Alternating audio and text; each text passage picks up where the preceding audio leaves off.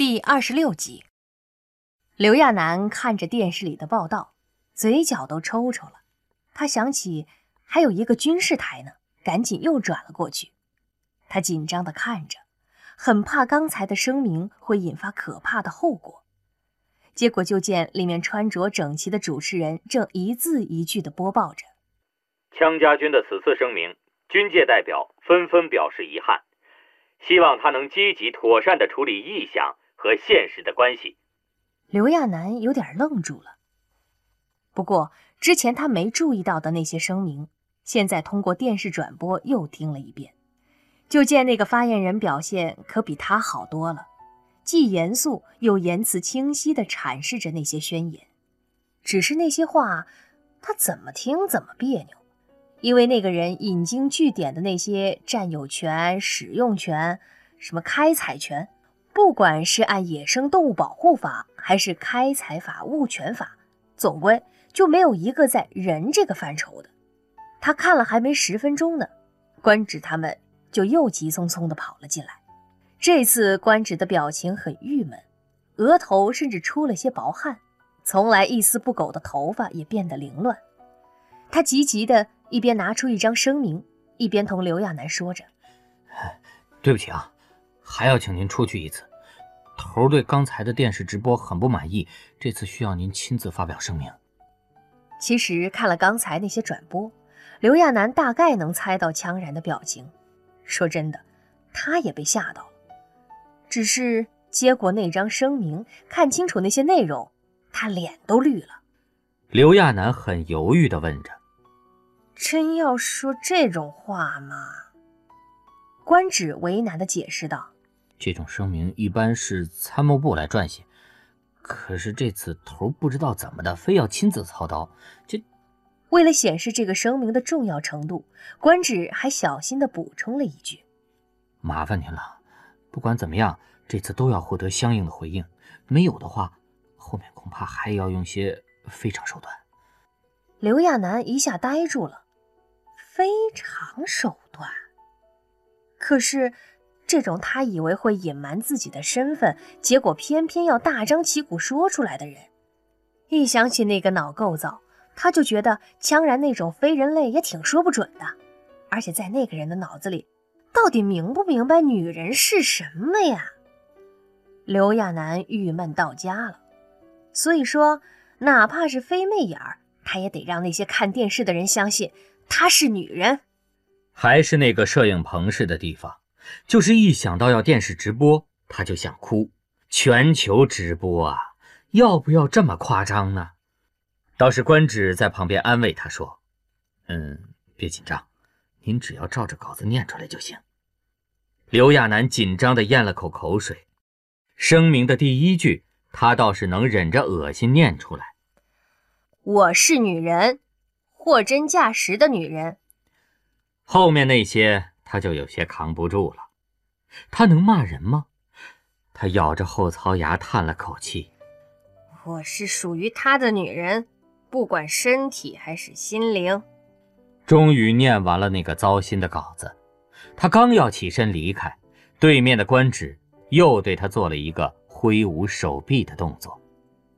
刘亚楠想起自己之前机械式的动作了，这是为了证明她是女人呐。刘亚楠觉得脑子都大了，他也不知道这个声明会引发什么情况，都没敢看后续的报道。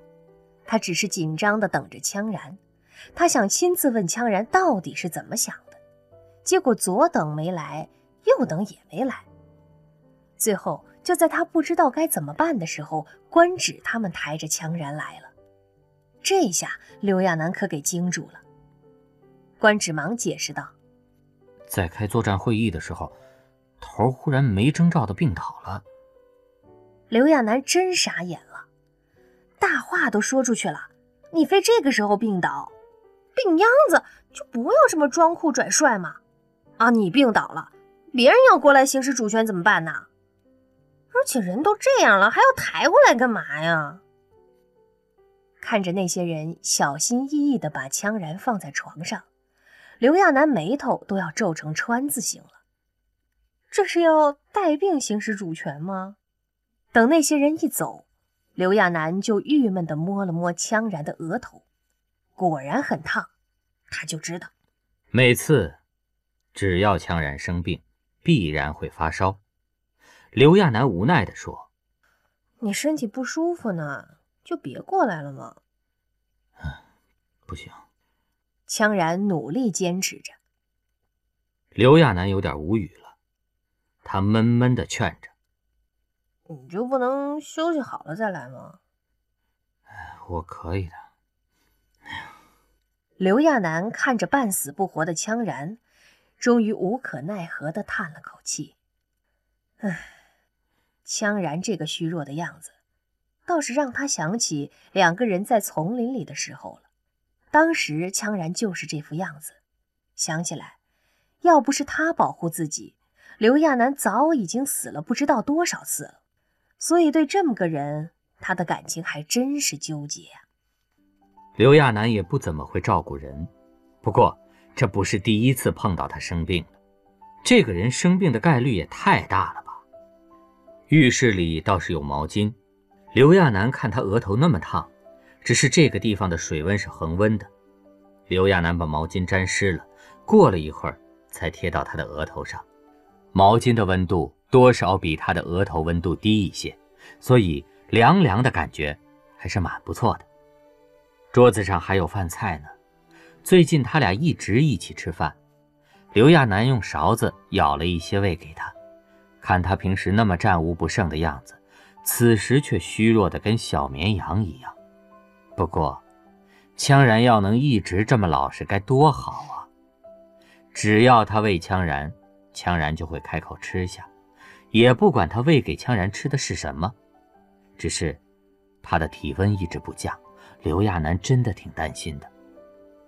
等羌然吃过饭，他忍不住又问了一句：“我叫医疗组的过来好吗？”“不用，我想跟你在一起。”羌然迷迷糊糊地说着，大概是体力不支，很快又闭上了眼睛。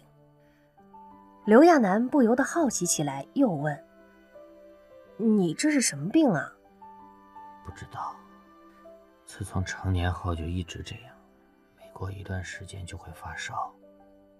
刘亚楠试探地握了握羌然的手，就连手指都是滚烫的。嗯，也没检查出问题吗？没有。刘亚楠不想耗费羌然的精力，不再说话，小心陪着他。不过还是觉得羌然最好去医疗组那里。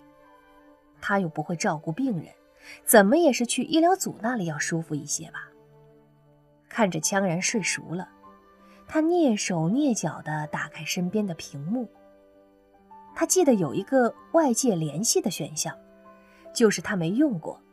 他查找了下，最后找到了医疗组。他点了一下，果然没一会儿，视频电话就接通了。刘亚楠愣了几秒。还以为他是被囚禁的呢，没想到原来他一直可以跟外界联系的。刘亚楠赶紧同那边的人说：“呃，对不起啊，是这样的，羌然在我这儿呢，我看着他身体不舒服，应该是以前的病又发作了。嗯，不知道你们那里有什么治疗方法没有啊？”那头的人显然也没想到会直接跟传闻中的女人刘亚楠对话。原本白白净净、长相帅气的小伙子，一看见他的脸，忽然就脸红了，结结巴巴的回着：“哦哦，呃，这这这这个这这个治疗方案一般一般一般一般就是饥饿疗法，还还还有就是刺刺刺刺激疗法。呃，一一种是是让他跟外界隔绝的情况下，呃。”通通过自身身身的恢复功能就就可以恢复了啊。那么还还有一种就是对他的身体进行呃进进行进行刺激，让他尽快的恢恢复。刘亚楠差点被这位结巴给憋死，他都被拐歪了。你你你们都不好好照顾他吗？让他喝水啊，吃饭呢，好好休息那些。啊，一般不不不不不不不不那么做。刘亚楠都觉得头大了，他有那么恐怖吗？只要看到自己立刻结巴呀！女人不是怪物好吗？不过看到这个情形，刘亚楠终于明白为什么羌然会想在他身边了。至少刘亚楠不会活活饿着他。他猜，就算被饿着，羌然也不会说什么。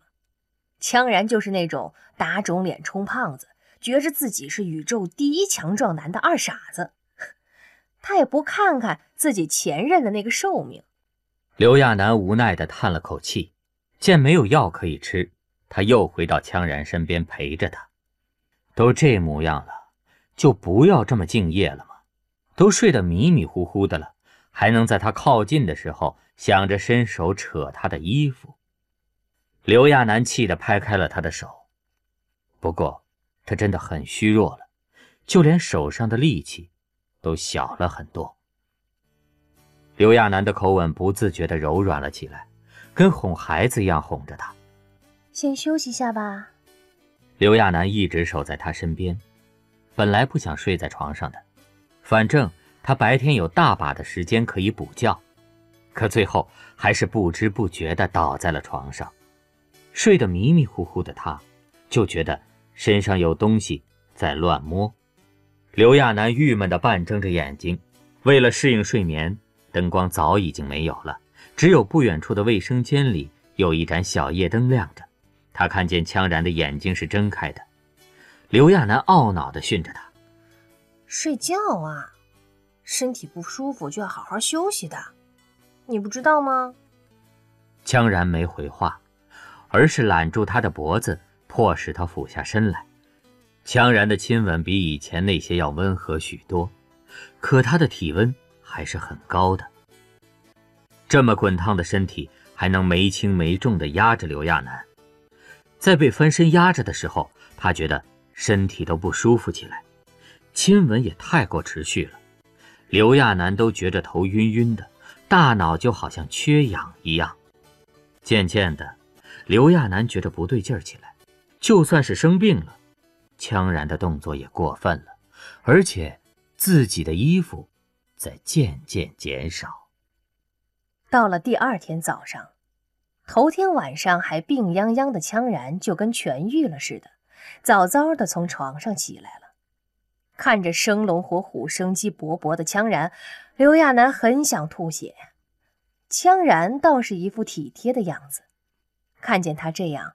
就很小心的走过来，甚至还要抱他起来去吃饭，不管他愿不愿意，羌然都是一副理所当然的样子，让他有种错觉，他是在被当做宠物养的吧。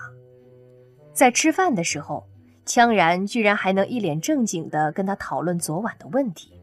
不过，幸好羌然也没有傻乎乎的一直讨论。见刘亚楠脸色一直沉沉的。他终于开了窍，羌然转移话题，顺手点开了一边的玻璃。很快，各地新闻陆续播放了出来，上面正演着各地的回放镜头。刘亚楠的镜头成为一个标志性图片，被各种反复播放着。各路专家又出手了，什么观点都有：机械人论、人妖论，还有一派认为这个信息是真实的。只有政府一直诡异的沉默着。神奇的是，有些记者居然还挖出了妩媚他们。就见最女人的妈妈桑此时对着镜头一脸愤愤地解释着：“哪个王八蛋说我们这里有变身丸的？吃了那个就能直接变女人？要有那个，我早就先吃了，我还自己去隆胸啊！造谣不要钱吗？我们这里都是货真价实的男人，隆胸的男人也是男人，好吗？”麻烦有知道哪里卖变身丸的就告诉我，我这就买啊！那些想找变身丸的就别骚扰我了，没有的东西你骚扰死我，我也变不出来呀！刘亚楠忍不住打量着羌然的侧脸，他的表情看着挺冷淡的，不过在面对刘亚楠的时候，他还是能感觉到羌然还是蛮开心的，至少在看向他的时候，表情会柔很多。他其实有一肚子的话想问羌然，可是昨晚发生的事儿让他很不舒服。只是一味的指责的话，似乎又不能完全认定对方是在强迫他；但要说两人是合法的关系，是两情相悦，似乎又不是那么回事儿。因为他并没有喜欢上这个人。昨晚的事儿深究起来，也只能说是稀里糊涂、半推半就而已。恋爱是平等的两个人之间才能发生的事儿，不管羌然怎么对他。可他还是能感觉到，羌然并没有意识到他是平等的个体，更别提男女之间的那些感情了。估计，对这个满脑子都是坑的人来说，打架斗殴都要比男女间的感情更有吸引力。刘亚楠晕头转向的，他的人生发生了很大的变化。他头一次觉得自己就是个猪脑袋，而且最让他意想不到的是。羌然的态度。自从那天一起吃过早餐后，羌然就没再露面。明明吃早饭的时候两个人还好好的，他也没觉着自己怎么得罪对方了。就算他冷淡了点但在那个情况下，他冷淡也是正常的反应吧。刘亚楠也没觉出羌然有什么不开心的。吃饭的时候，羌然还算是体贴的，中间还帮他夹菜。除了两个人都挺尴尬的外，他实在想不起来还有什么原因会让羌然不露面。他就猜，是不是他身体又有状况了？刘亚楠没说什么，在下宫安静的等着。其实，他也不明白自己在等什么，心里更是微妙的很。冷冷清清吃过饭。躺在床上的时候，一想起那晚的情形，他就觉得脸火热火热的，身体都在微微发抖一样。就这么过了两天，倒是那天刘亚楠终于有点闷不住了。